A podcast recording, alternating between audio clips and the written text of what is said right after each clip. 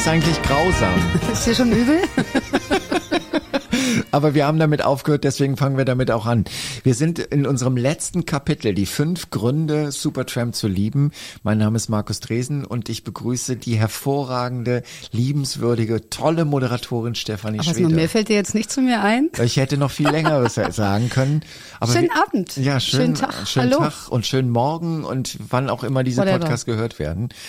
Ähm, Stefanie Schweder, wir sagen es einfach nochmal, ähm, wir beide haben sehr viel zusammen moderiert beim Radio. Genau. Und zwar immer schön früh am Morgen. Mhm.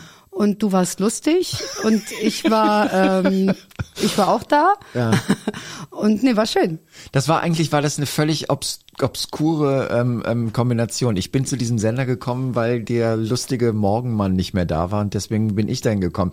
Ich, eigentlich finde ich, bin ich eine völlige Fehlbesetzung für Ich war lustig. Ich möchte jetzt irgendwie keine Illusionen rauben, deswegen würde ich da jetzt widersprechen. Nein, du warst total lustig. nee, ach, ich meine, es hat doch die zwei Jahre oder was das war, hat das doch ganz gut funktioniert Das mit hat, uns. das hat gut, also, mit Also- uns hat das sowieso gut funktioniert, aber ich finde, das war dann schon, äh, ist auch egal. Wollte eben sagen, was willst du denn Wir jetzt haben hören? Nein, du warst nicht lustig, du warst furchtbar und ich war großartig. Also meine, soll ich die Wahrheit sagen? So ging's dann auch immer über zwei Genau. Jahre. Ich bin danach dann in, ja, ist auch egal. In, er ist dann in Therapie gegangen und ich äh, habe auch keine Karriere gemacht. Von daher ist ja alles, alles gut geworden. Und äh, wenn man fünf Gründe nennen möchte, warum man Supertramp lieb haben sollte, dann muss man sich definitiv, also man muss sich Stefanie Schweder sowieso ins Studio holen, aber wenn man über Supertramp redet, muss man nicht nur Stefanie Schweder sich ins Studio holen, sondern definitiv auch ein Mädchen, weil Supertramp hat ja immer so den Grund, beziehungsweise so ein bisschen den Ruf, dass es so die Mädchenband ist. Naja, wir haben ja festgestellt, dass es eben zwei feste oder zwei wichtige Protagonisten gegeben hat in der Band. Rick Davis, und der ist eben eher was für die Jungs, weil der mochte Rhythm and Blues und Blues und also die harten Staccato-Töne. Und dann hat Roger Hodgson gegeben und der war was für die verzweifelten Mädchenseelen, weil er nach dem Sinn suchte, nach der Liebe suchte, nach dem Wahrhaftigen, nach dem Schönen und äh, mit einer unfassbaren Verzweiflung in der Stimme, aber die schönsten Melodien singen konnte. Das kann Definitiv. man einfach, oder kann er immer noch singen, er ist ja nicht tot und macht das ja auch noch. Also von daher ist das eben einerseits eine Mädchenband, andererseits eine Jungsband und wenn sie beide zusammen funktioniert haben, so lange wie sie zusammen funktioniert haben, war das eigentlich eine sehr schöne Kombi. Das brach dann nur leider immer mehr auseinander und Da- dann ist, sind sie beide nicht mehr gut. Und Leider. auch ein Grund, um diesen Podcast zu machen, ist einfach auch um dieser Band, finde ich definitiv, das ist so mein, meine Herangehensweise, um zu sagen, diese Band ist unterschätzt worden. Die ist immer unterschätzt worden. Ich finde, dass das Album, was wir in der zweiten Folge gemacht haben, ähm, Crime of the Century, definitiv eins der besten Popplatten ist, die jemals aufgenommen worden ist. Und das, die, das kriegen sie nicht. Das kriegen sie nicht, weil sie eben, das hatten wir ja schon mal gesagt, ähm, ich glaube, dass einer der ganz großen Gründe eben ist, dass sie keinen Star hatten. Ja. Das ist einfach ein Problem. Sie hatten eben keinen Freddie Mercury und keinen Peter Gabriel und keinen Sting oder was es da so alles an Bands gibt, die es auch über die Jahre geschafft haben. Mick Jagger, kein Paul McCartney, kein John Lennon.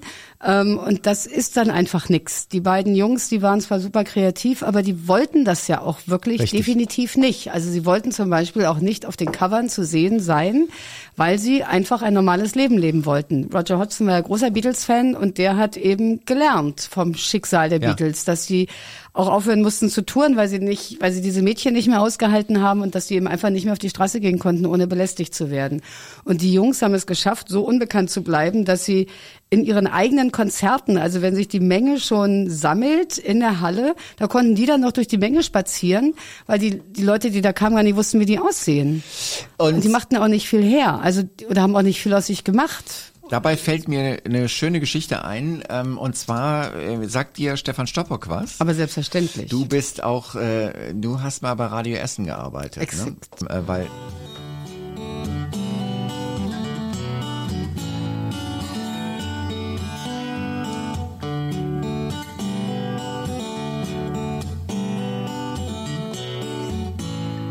Kommt da noch was?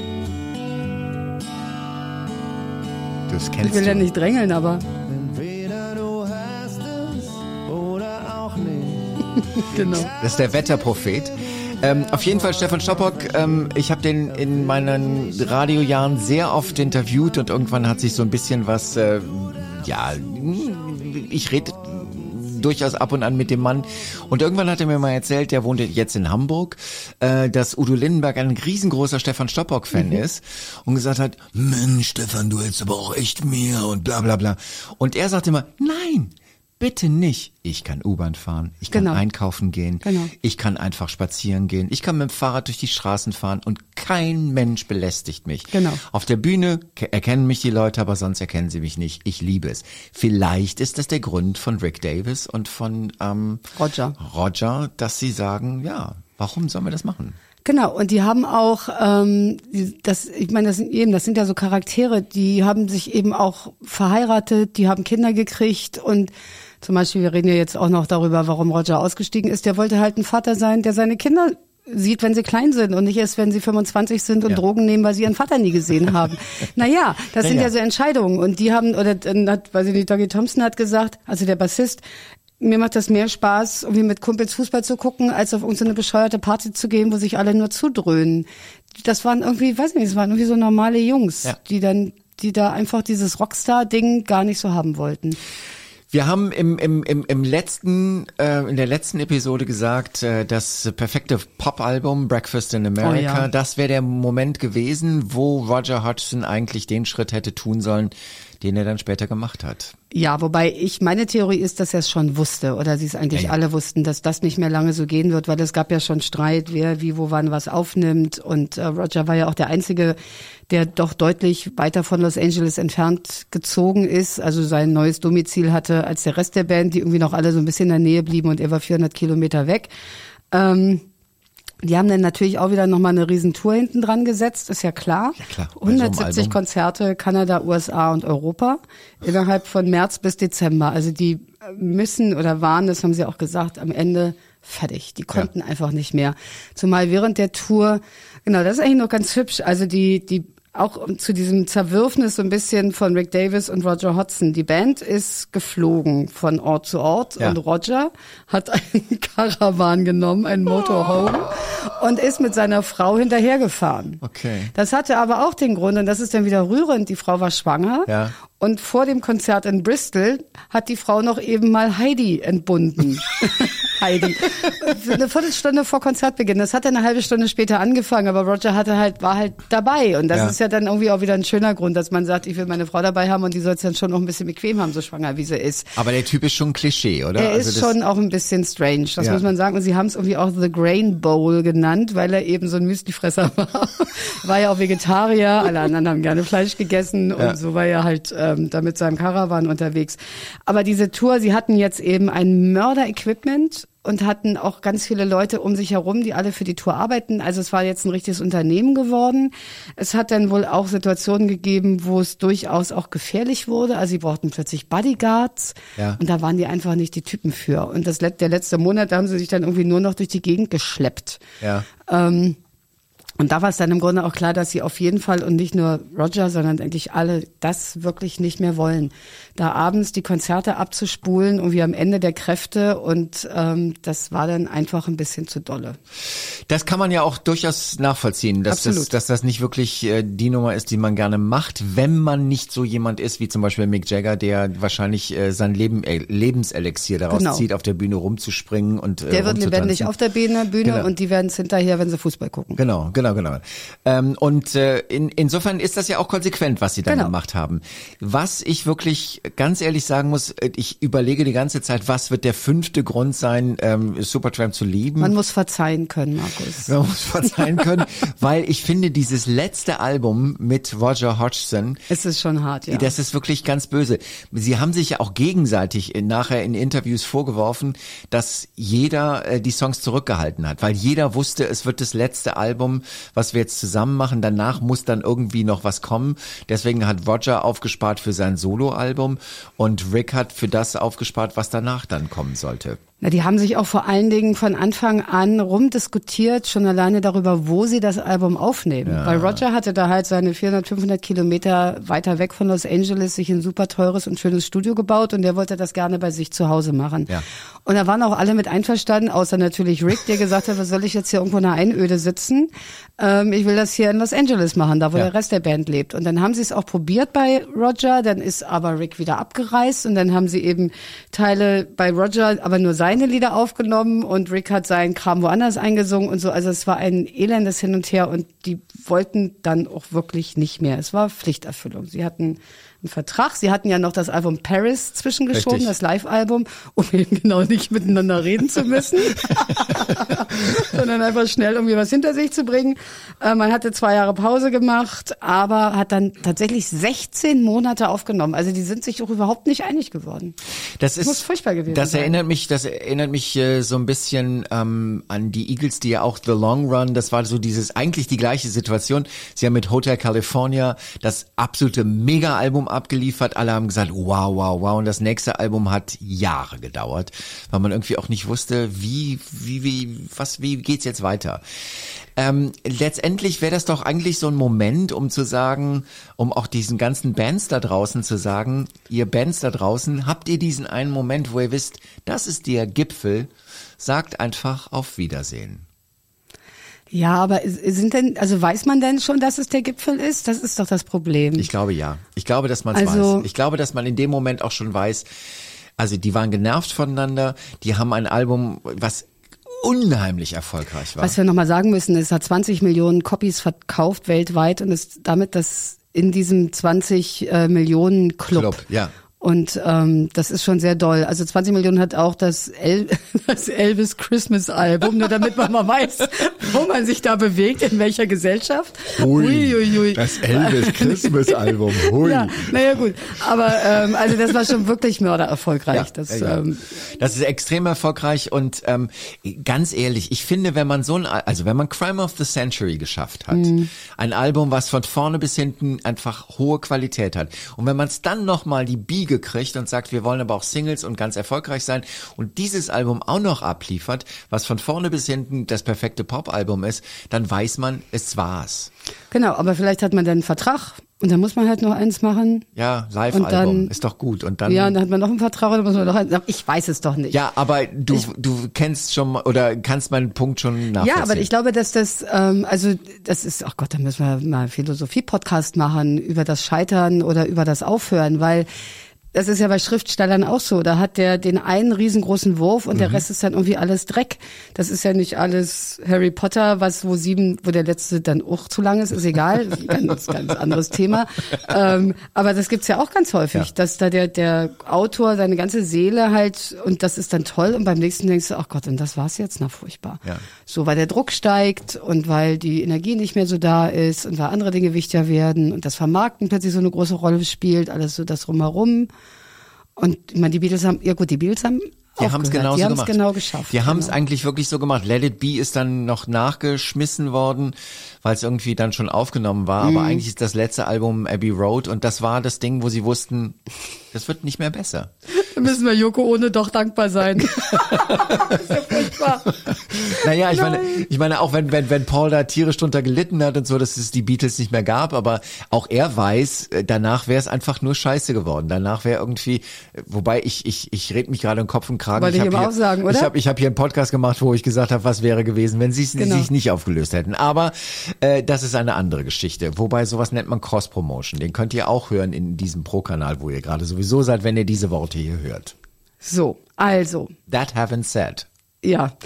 Das, ähm, wo waren wir jetzt gerade? Bei, Wir sind- sie hätten aufhören sollen, hätten genau. Haben sie nicht gemacht, also sie haben es eben noch gemacht. Ich meine, das ist dann halt manchmal auch so. Vielleicht haben sie es auch, ähm, ja. Ja, sie haben- Das ist wie so eine Ehe, die beendest du ja auch nicht nach dem ersten Streit, sondern das dauert ja dann auch noch ein bisschen. Das ist richtig. Und wir fangen jetzt an mit dem ersten Song, wo Der du furchtbar ist. Nee, das Ach nee, jetzt kommt sie mit dem tollen nicht. Song. Genau. Mein Favorite. Little song make you feel good. Make You Feel Good, hast du das gehört? Roger. Roger, Put a little light in your day. Toll. toll. Ich find's toll. Ja, aber der Song zeigt einfach das, was das Problem an der Band, beziehungsweise, Nee, weil du jetzt vorspulst. ja, weil ich jetzt vorspule und am Schluss macht es einfach nur noch, zwei Minuten. Das ist furchtbar. Die haben ja bei Take the Long Way Home, das endet ja auch nur in so einem endlos Outfade. Aber da, hat- da trägt die Melodie und der ganze Bums Ja. trägt. Und hier ist überhaupt nichts mehr. Das, Nichts mehr. Und da, da gibt's noch so ein cooles Saxophon-Solo dazwischen von John Halliway. Das Ja. ist nach 2.30 und dann ist aus. Das ist einfach aus. Und so ist die Das Platte. ist deprimierend. Das ist wirklich schlimmer. Das ist das erste Lied und das ich, als jetzt beim Wiederhören dachte ich so, boah, Das das, ist ist, ja geil. gut. Das Ja, ist ja. meins. Das, oh, Ja. ich und mein Auto und Richtig. so. Und, Und nach ja. 2.30 ist dann Ja, schon wieder vorbei, es- die Freude. Das ist schlechter Sex, ganz ehrlich. Wenn es nach 2.30 nur noch... Kommt drauf an, ob du oben oder unten liegst. Nein, das, ja, das Aber- ist schlechter Sex, genau. Ja, das ist, ja, ist da ist noch ist nicht einfach fertig, so. genau. Das, ja, genau. Da, da, da ist es irgendwie so äh, gut angefangen, aber echt beschissen aufgehört. Genau. Dann kommt hier, dann kommt hier Rick mit so einer Nummer, die der wahrscheinlich pupsen kann.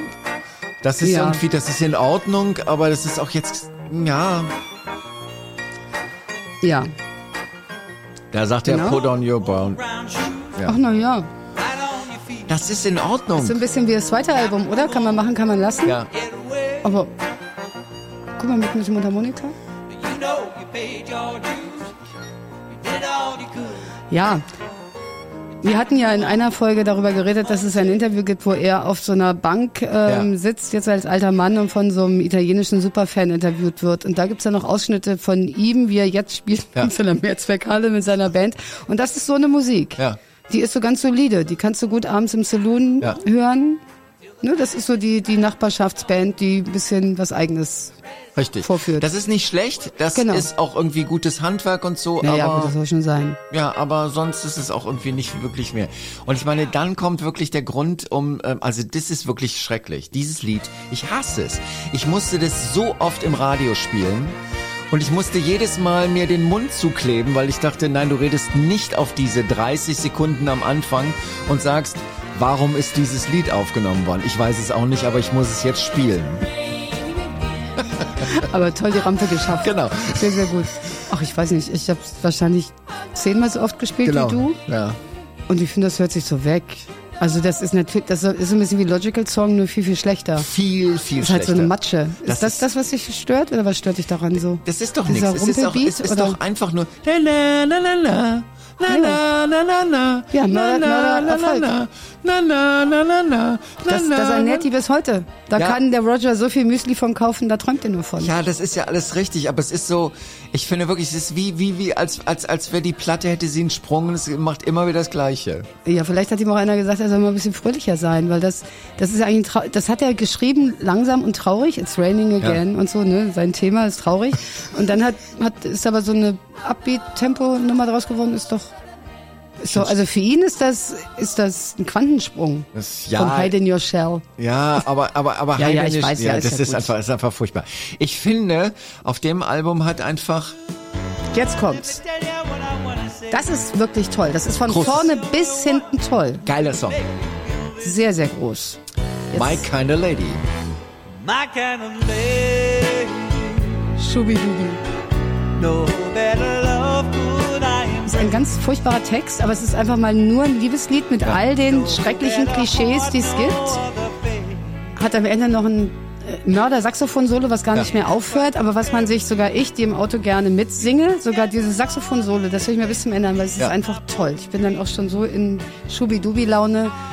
Da gibt's auch ein Video zu. Und das ist sehr kurios, das haben wir uns vorher angeschaut, das Genau. wird auch verlinkt, definitiv. Da haben sie alle so gegelte Haare, Ja. ne, so ähm, eben so wie 50er Ja. Jahre Shubi Boys.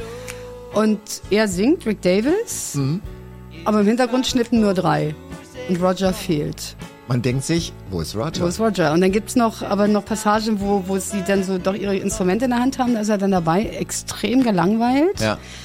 Aber ich habe inzwischen gelesen, dass er aus persönlichen Gründen das nicht schnell genug weggeschafft hat aus Nevada City, wo er gewohnt hat und deshalb zu spät kam. Interessant ist, dass sie nicht auf ihn gewartet haben. Also wie auch immer. Irgendwie war es wohl nicht mehr so wichtig, ihn dabei zu Nee, haben. nee, das nee, muss man einfach dann doch so sagen. Aber es ist ein schönes Lied. Das ist ein definitiv schönes Lied. Guck mal hier mit. Da kommt er wieder mit seinem Falsett. Ja, gut. Aber das klappt ja ganz Das gut. ist gut, das ist gut. Das ist einfach, das ist ein wunderschöner Song. Also ich finde, es ist der beste Song Find von diesem auch. Album. Ja. Ähm, willst du noch was? Also ich will davon nichts mehr spielen. Nö. Was hättest du noch? nicht. Hättest du noch was? Nö, ich will davon nichts mehr spielen. Okay. Definitiv Wir nicht. sind aber auch schnell jetzt zu Ende, ne? Ja, Famous Last Words heißt das Album. Roger Hodgson sagte auf der Tour, es gibt so, es gibt diese Szene, wo er das, glaube ich, in, in München sagt er das. Ja, Ähm, München im ZDF ausgestrahlt 1983. Richtig. Äh, das werden wir auch äh, verlinken, dieses Video, wo er dann sagt, von wegen, es muss auch mal Ende und so sein. Was dann wieder ziemlich aufwendig ist, ist dieses Cover. Das finde ich eigentlich auch richtig cool, das Cover Mhm. mit diesem Seiltänzer, ähm, der da vorne wegläuft und hinten schneidet einfach jemand das Seil durch. Famous Last Words. Ja, es Ist ist, es ja schon dann so, auch, es ist ähm, irgendwie vorbei dann. Also irgendwie finde ich das aber dann wieder ganz sympathisch, Ja. dass die eigentlich dann doch auch schon beim Platte machen auch offen damit umgegangen sind, dass das jetzt hier der Abgesang ist und dass man jetzt nicht mehr so tut, als würde man hier nochmal das Mörderalbum rausbringen und dann, huch, hm, haben wir es ja doch nicht so verstanden, dann hören wir mal auf, sondern das ist genau so benannt und genau so ein Cover vorne drauf, weil man genau auch allen schon gesagt hat, das hört dann jetzt ja Das auch ist auf. jetzt, das ist fertig. Das ist so ein bisschen, ist es so Vorzeige-Trennungstherapie. So, es gibt, es gibt so ein paar Paare, die nicht einfach nur sich äh, umbringen, sondern die das Ganze dann mit einer Therapeutin beziehungsweise einem Therapeuten zusammen machen und so haben die das dann auch gemacht. Ja. Weiß nicht, was du für Erfahrungen hast. Ich weiß nur, dass es Kritiker natürlich auch nicht mochten. Gut, Ja. ich meine, es ist ja auch Mist oder vieles davon, aber Top 10, Deutschland, Österreich, England und USA. Und It's Raining Again ist einfach auch eine Single, die Ja. die meisten Menschen von Supertramp kennen. Das ist natürlich von Crime of the Century, ist das ein anderes Universum. Das ist wirklich ein anderes Das- Universum. Und ich finde, da, da äh, hätten sie auch, also da hätte Roger einfach wirklich mal die Schnauze halten sollen. also bitte. Weil nein, nein, das ist einfach, natürlich ist es, ist es eine Single, die erfolgreich ist, aber muss das denn sein? Also muss das nach dem ganzen Erfolg und dieses wunderbare Breakfast in America, wo ja auch kreuzerfolgreiche Songs, also wo er gezeigt hat, ich kann Qualität, die erfolgreich ist. Dann kommt er da mit so einer Schubidu, die, die, ne, ne, ne, ne, ne, ne, ne, ne, ne, ne. ich hab's schon mal, ne, also, ja. Ich überlege gerade, ob da noch irgendein interessanter Teil in dem Lied ist. ist nicht. Es ist einfach nicht. Es ist, Ja, ist richtig. Es ist einfach nicht.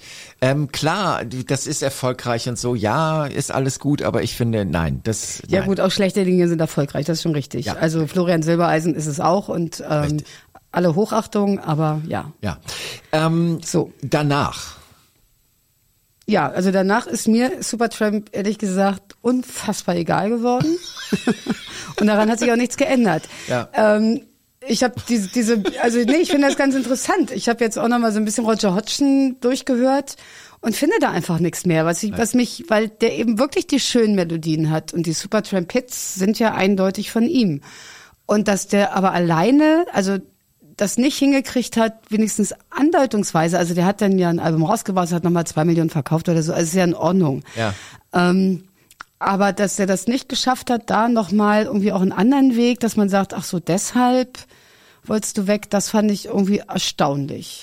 Ich finde, also wenn man den Mann, äh, jetzt, jetzt, jetzt, jetzt geht's dann so in die Küchenpsychologie rein, aber Ja. wenn man heute ähm, Interviews hört mit Roger Hodgson, was tut er? Er sagt immer, das sind ja eigentlich gar keine Supertramp-Songs. Das sind meine Songs, Es sind meine Songs. Dreamer ist sein Song. Breakfast in America ist sein Song. The Logical Song ist sein Song. Wo ich irgendwie denke, warum erzählst du mir das? Es ist nicht dein Song. Du hast den mit Supertramp veröffentlicht. Himmel, Arsch und Zwirn. Gib's doch zu und es ist doch alles gut. Aber ich glaube, er, er hat schon, also jetzt mal so der weiße Guru, Guru mal zur Seite gestellt. Er hat sich einfach gedacht, warum um Himmels Willen teile ich einfach jedes Mal die Tantiemen mit diesem blöden Rick Na Davis? gut, das fragt er sich jetzt. Vielleicht. ja. Ähm, aber damals zumindest, und das finde ich eben nachvollziehbar, wir hatten es ja von den Typen, die eben gar nicht so Rock'n'Roller und so sind, das glaube ich dem sofort, dass der gesagt hat, ich möchte gerne, der hat, dafür hat er auch das Studio zu Hause, ich möchte Ja. gerne zu Hause Musik machen und nicht irgendwo und auch schon erst recht nicht sieben Monate auf Tour sein. Ähm, und dass der auch sagt, mit Supertramp ist jetzt, habe ich, hab ich jetzt alles gemacht, was ich machen kann mit der, mit Rick und mit den anderen. Ich habe Pop-Rock gemacht und also ich habe das perfekte Pop-Album gemacht und ich habe Progressive Rock gemacht und ich hab's. Und jetzt soll was anderes kommen und ähm, mit anderen Musikern. Das ist ja ist ja ehrenwert. Also kann man gar nichts sagen. Nee, da kann man auch nichts sagen. Aber es ist jetzt aber im Nachhinein irgendwie so dieses, weil was er macht, ist Supertramp-Bashing. Das ist, ähm, Na ja, also so der Bashing macht das jetzt auch nicht. ich finde, die Interviews fangen immer damit an, oh, but you know, it is just my songs. Und, und ich denke mal, ja, ist doch jetzt mal gut. du kannst das mal verlinken und dann sollen die Leute das mal selber hören, ob das wirklich so ist. Das ist so. Nein. Man muss aber der, der, der, der Vollständigkeit halber sagen, dass es äh, auch den Versuch eines Comebacks gegeben hat, 93, der aber irgendwie kläglich gescheitert ist. Sie haben zwei Songs aufgenommen, die dann ähm, Rick Davis nachher dann auch auf einem Supertramp-Album nochmal veröffentlicht hat. Tatsächlich soll es auch da, wie in so vielen, äh, na Ehen jetzt nicht, aber Ja. musikalischen oder künstlerischen Partnerschaften auch Probleme mit den Frauen gegeben haben. Echt? Weil die Sue, also ne, die Ja. A&M-Frau von Rick war ja dann Managerin. Ja. Und der hat da wahrscheinlich auch ganz schön viel nicht gepasst, beziehungsweise die war dann halt schon wichtig und dominant. Und die Frau, die äh, Roger geheiratet hat, die er in der Kommune kennengelernt hat, die ist ja auch nicht so Flower Power gewesen, sondern die wusste schon auch, wo er bleiben soll. Und das soll eins der Probleme gegeben, gewesen sein, dass eben Sue da dieses Management unbedingt weiter behalten wollte. Und das ist ja dann auch wirklich schwierig. Ja. So, wenn sich zwei Jungs gestritten haben, wenn dann die eine Frau dann da, wir kennen es, Martina Effenberg und wie sie alle heißen. Fußballerfrauen und so. Genau, also das äh, könnte eins der Probleme gewesen sein. Aber vielleicht ist dann ist es dann auch einfach auch durch und man merkt dann, das ist es jetzt nicht mehr. Das ist richtig. Äh, aber was, was, was wir hier ja so verschweigen, es gab ja Supertramp. Also Supertramp, Ja, absolut. Äh, äh, Rick Davis hat das Ganze weitergemacht. Das nächste Album, was er als Supertramp, also wie man so schön sagt, unter dem Moniker Supertramp. Ja gut, aber es waren ja auch noch vier übrig. Also ja Richtig. nicht. Es war nicht nur Rick Davis, sondern der Rest war ja immer noch da. Das ist Brother Where You Bound und ähm, 16 Minuten lang das Lied. Das ist Cannonball. Das war auch eine Das ist jetzt, ja, aber Oh Brother Where You Bound Ja, ja, ja. ist 16 Minuten lang. Ja. Das ist aber auch nicht mehr gut.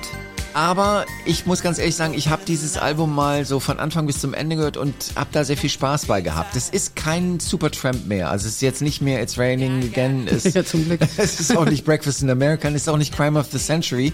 Aber es ist durchaus, es ist gute Musik. Es ist irgendwie, es ist Jungsmusik. Es ist, das ist auch so, so ein bisschen das Problem an Rick Davis, wenn man sich das jetzt hier anhört. Flöt mal die Melodie mit. Da ist nichts. Genau. Da ist nix. Das ist halt, das sind halt irgendwelche guten, coolen Rhythmen und es gibt eine kleine kuriose Geschichte dazu. Äh, David Gilmour spielt da mit. Ah, ja, genau. David Erzähl. Gilmour von Pink Floyd und ähm, es, äh, sie haben wohl irgendwie beim beim Aufnehmen gedacht, da müsste, weil die Gitarre hat ja immer Roger Hodgson gespielt und deswegen gab es keinen Gitarristen mehr in der Band. Da, und dann haben sie irgendwie gesagt, Mensch, das müsste jetzt so ein Gitarrist sein wie David Gilmour und John Halliwell. Der Saxophonist hat dann gesagt, naja, dann machen wir das doch, dann rufen wir den doch an und ein paar Wochen später war er dann auch wirklich in Los Angeles und hat mit ihnen aufgenommen. Und John Halliwell hat dafür aber auch einen Gig bekommen auf einem Album von Pink Floyd, nämlich im Momentary Lapse of Reason. Da spielt nämlich John Halliwell das Saxophon. Allerdings, Aber er wird auf dem Cover falsch geschrieben. Und er ist nicht bezahlt worden. ja, dumm gelaufen. Es ist wirklich dumm gelaufen. Ei, Aber ei, ei. ich meine, ich fänd's auch in Ordnung, falsch geschriebenerweise auf einem Pink Ja, Floyd-Album ja, absolut. mitgespielt zu haben. Also Ja. insofern ähm, alles. Wäre ich auch sofort dabei. Ja. Ähm, also dieses Album, ich würde das den Hörern und Hörerinnen durchaus mal ans Herz legen, das zu hören, das Cannonball. Na klar. Das kann man einfach mal so nebenher hören. Das tut nicht weh. Und es ist irgendwie gut gemacht, es ist gute Musik, es ist definitiv Rick Davis. Ja, Rick Davis. Da ist nichts mehr mit Pop-Single dabei, aber es ist handwerklich gut gemachte Musik, die durchaus zwischendurch mal Spaß machen kann. Danach gab es dann auch noch so ein paar andere Alben, aber die nicht wirklich. Ähm, Naja, aber was die ja wirklich gemacht haben, und das, das ist ja irgendwie auch cool, die haben ja eine Anthology, also es gibt ja irgendwie zwei Best-Hits-Alben, wo das eine ist nur ein Einzelalbum sozusagen, das andere ist ein Do Doppelalbum, also gibt's ja nicht mehr, aber das eine sind 20 Lieder, das andere sind 10 Lieder oder so. Ist alles dasselbe, irgendwas Ja. ist wohl neu abgemischt. Ich, ich persönlich höre das nicht, aber ich bin auch schwerhörig. Und das ist so, ja, denke ich, so kann man es auch machen, weil das ich als blöder Fan, dann bevor ich mir jetzt alle Alben kaufe, dann kaufe ich mir doch die Anthology, dann merke ich auch nicht, ich will eigentlich doch das ganze Album Ja. hören, dann kaufe ich mir das auch noch. Und schon haben sie ihr komisches Even in the Quietest Moments an mich dreimal verkauft und mehr kann es ja nicht erwarten. Das ist doch alles gut. Ja, ja. Und das ist schon ganz äh, beeindruckend, was da, was die da immer wieder so, immer wieder mal neu rauswerfen. Was, was, was auch noch relativ kurios war, du warst ja Zeugin, ähm, dass äh, Supertramp dann noch auf Tour gegangen ist. Ja. Und ähm, Supertramp auf Tour ohne Roger Hodgson war halt einfach Supertramp auf Tour ohne all die Hits. Genau, das war ja das Problem. Also, dass da jemand anders singt, war ja klar, das war ja auch nicht so schlimm. Das Problem war, dass die am Anfang, ich glaube, jetzt machen sie es nicht mehr, aber am Ja. Anfang haben sie, war eben dann doch so ein Gentleman's Agreement, dass, ähm, dass Supertramp als Supertramp nicht die Lieder spielt, die Roger Hodgson geschrieben hat. Ja. Und das ist dann natürlich schon so, so, so ein Ereignis in der Waldbühne, wunderschöne Arena in Berlin. Und du sitzt da und denkst, boah, jetzt gleich Logical Song und der kommt einfach nicht.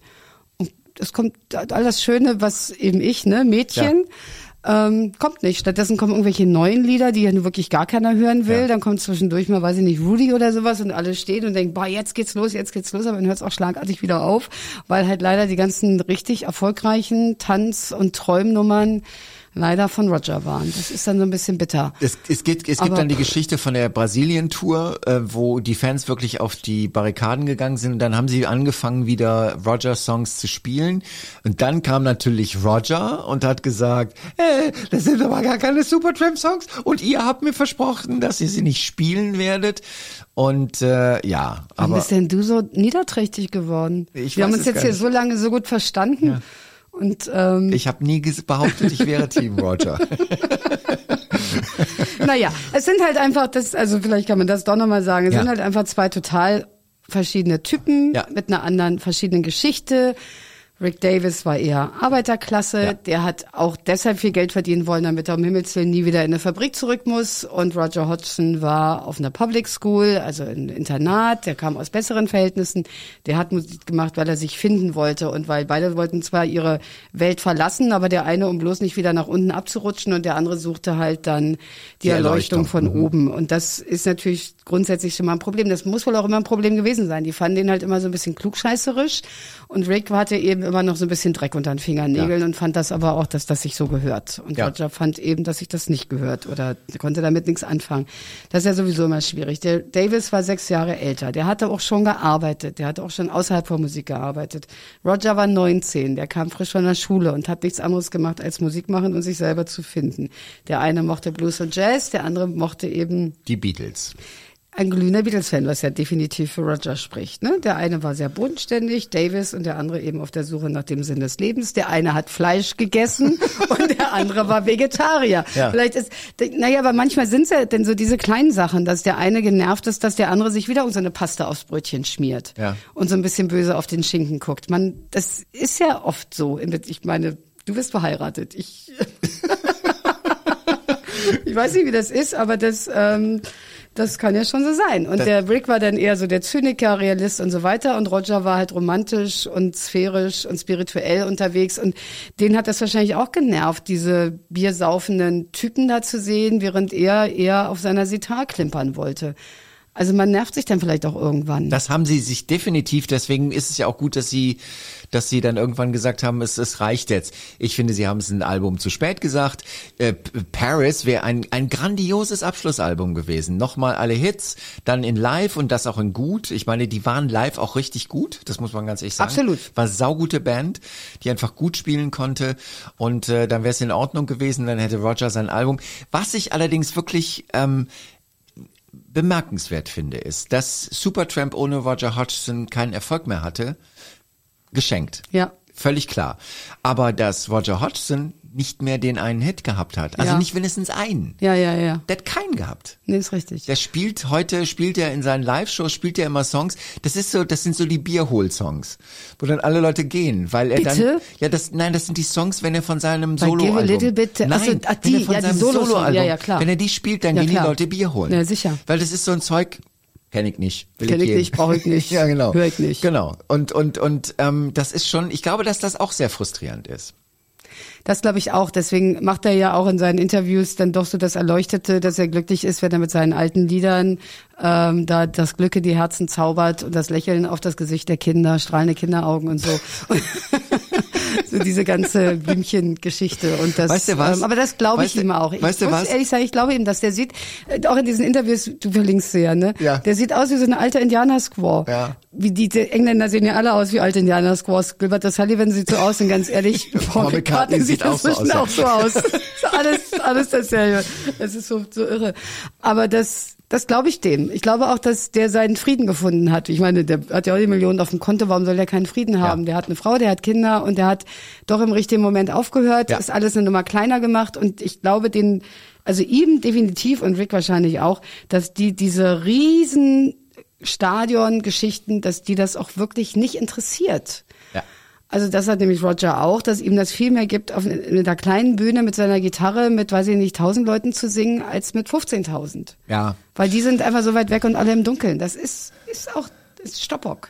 Stoppock, ja, das, das ist schon richtig. Ähm, äh, es ist, ich, ich habe ich hab noch ein- so ein, so, ein, so, ein, so ein anderes Video gesehen und da ging es darum, dass Rick Davis, der hatte eine ziemlich üble Krebserkrankung und als er dann gesund, gesundet ist, ähm, hat dieser Typ einfach gefragt, warum um Himmels Willen geht dieser erleuchtete Roger Hodgson jetzt nicht mal hin und sagt, Rick, komm, ich nehme dich mal in den Arm und dann gehen wir mal zusammen auf eine Bühne, machen ein riesengroßes Konzert, haben Ja. einen Mörderspaß, alle Leute da draußen, Park. genau, alle da draußen haben einen Mörderspaß. Es wäre genau so. Ja. Und sie könnten alle Hits spielen, alle wären glücklich, alle würden am Schluss sagen, war gut, dass wir es gemacht haben, ciao. Ja. Macht er aber nicht. Anstattdessen macht Roger Hodgson immer noch die Nummer, das sind aber gar Naja, aber keine wieso? Ich meine, also jetzt mal, ich meine, hallo, muss denn jetzt, muss denn Rick jetzt da, der könnte ja auch Roger anrufen und sagen, hallo, wollen wir uns mal im Central Park treffen? Also das ist doch, das sind doch immer beide Seiten. Das ist doch, das weißt du ja jetzt nicht. Du weißt ja nicht, ob Das Roger Hodgson auf der, auf der Mailbox Ich von Rick ist, sicher. auf der, auf der, ein, jede Woche auf der Mailbox ist und sagt, komm, ich möchte auf der Bank im Central Park, wir wollen miteinander singen. Das wissen wir nicht. Das wissen wir nicht, aber es wäre trotzdem schön. Also ich, ich, ich finde ja immer, das, solche Podcasts können ja auch durchaus äh, irgendwo hingelangen, wo man ja, so wie so ein Supertramp-Lied, oder? genau. Und das, das Paartherapie. Genau, dass, dass wir irgendwie sagen, ey, Roger, ey, Rick, ganz ehrlich, ihr seid jetzt noch in dem Alter, wo ihr es nochmal machen könntet. Alle Fans fänden's klasse und ihr fändet's doch auch klasse. Dass man nicht Songs spielen muss, wo die Leute Bier holen gehen, sondern dass die Leute am Schluss sagen, boah, jetzt muss ich mir mal Bier holen. Na, und tatsächlich ist das ja eigentlich dann doch auch so dieses Legendenbilden hinten raus, weil das hast du ja, ja relativ häufig, dass Leute lange weg sind. Ja. Leonard Cohen ist Ja. finde ich, so ein schönes Beispiel, der als alter Mann da nochmal wieder die, eben die Waldbühne, 23.000 Leute. Ja. Und wir, wir liegen ihm zu Füßen. Ja. Und da ist der 80. War aber auch 20 Jahre, 30 Jahre, weiß ich nicht, was er gemacht hat, aber dann ist er plötzlich wieder da. Und das hast du ja häufiger, das, die werden ja dann wieder sehr verehrt, wenn sie als ältere Menschen wieder auf die Bühne kommen und das immer noch einigermaßen hinkriegen. Und der Roger kann ja auch noch singen. Das klingt ja noch ganz ordentlich. Ja. Ähm, und das wäre vielleicht gar nicht so schlecht, das stimmt. Ich finde, das wäre Das wäre so wie, also fast wie aber. Richtig. Nur aber, ja, egal. Ja, aber ist anders. Aber es ist, es ist, die, das ist mir viel zu viel Bromborium. Also wo ich irgendwie denke, warum tritt ihr nicht Ja, einfach macht's auf? oder la- ja, Macht's macht tut es oder lasst es, genau. Ja, nicht diese ganze Holo-Scheiße da. Also, aber egal, trotzdem. Ich finde, das, das wäre irgendwie so ein schöner Abschluss. Das wäre einfach, und das wäre dieser Band. Aber dann, dann muss man auch ganz ehrlich sagen, wahrscheinlich haben die auch gar nicht den Sinn für sowas. Wahrscheinlich nicht. Vielleicht haben sie nicht mal den. Nee. Weil, weil sie einfach, aber wir müssen den fünften Grund noch finden. Na, ich habe ihn ja. Du hast den. naja, dann. Also ich, äh, mein fünfter Grund ist, dass auch geliebte Kinder schlechte Zensuren schreiben dürfen und man liebt sie weiter. Sie Das dürfen auch schön. schlecht sein. Sie dürfen auch schlecht Oder sein. eine, eine 4 Minus schreiben. Eine 4 Minus, also ich finde, ähm, It's Raining Again ist schon 6 Minus. Ja, aber es ist ja nur, nur und das Zeugnis insgesamt, der Ja. Notendurchschnitt ist ja dann nicht 6 Minus. Das ist richtig. Ich finde, dass ähm, ähm, das Supertramp trotzdem und das ist der Grund, warum ich überhaupt auf, also dich gefragt habe, dass wir diesen diesen Podcast machen. Ich finde, dass Supertramp eine grandiose Band gewesen ist und auch wenn sie Sie, nee, der Abgang ist auch nicht scheiße. Muss man ganz ehrlich sagen, der Abgang ist eigentlich gut gewesen. Ich finde auch. Sie haben gesagt, wir wollen nicht mehr. Gut, Rick Davis hat weitergemacht und so, aber trotz allem, sie haben so dieses, dieses große, den großen Zirkus einfach abgebaut und haben gesagt, Ja. wir machen das nicht mehr. Und das ist schon großes, ich sage jetzt nicht nochmal großes Kino. Nee, aber aller Ehren wert. Also ist das ist, aller Ehren sehr, wert, sehr, ja. das ist dann doch sehr bodenständig Ja. und sehr ehrlich mit sich selber und auch mit diesen Ja. Millionen Fans überall. Und dann kriegen sie immer mal eine Anthologie irgendwie rübergeschoben, dann können sie sich zum hundertsten Mal Logical Song runterladen und dann, ja, sind alle zufrieden. Und ich finde, wir sind auch zufrieden, oder? Famous Last Words. Famous Last Words. Wir haben die Famous Last Words gesagt und wir haben den fünften Grund gegeben und wir würden jetzt total gerne als Abschluss eine Live-Aufnahme von 2021 im Hyde Park in London spielen, wo Rick Davis und Roger Hodgson wieder vereint waren. Und Aber It's Raining Again singen. okay, okay, okay, ist besser so. also ich fand, wir haben das okay gemacht, oder? Ich finde dich auch toll. Ich dich Ich auch. dich auch, genau. Aber warum holst du jetzt die Maske raus? Weil ich mich, weiß ich doch nicht, weil die hier liegt. Verdammt, was weiß ich ist denn das jetzt für eine blöde Frage? Naja, ich, ich dachte irgendwie, dass jetzt irgendwie. Ich sortiere hier meine Sachen zusammen, weil ich gehe jetzt. Ach so, okay. Äh, wir gehen. Ähm, und ich hoffe, euch haben diese fünf Folgen extrem viel Spaß gemacht. Und wir haben eben schon in der Vorbereitung ähm, eine, eine neue Reihe ausgemacht. Die wird großartig. Die wird so großartig. Es wird ein Heidenspaß.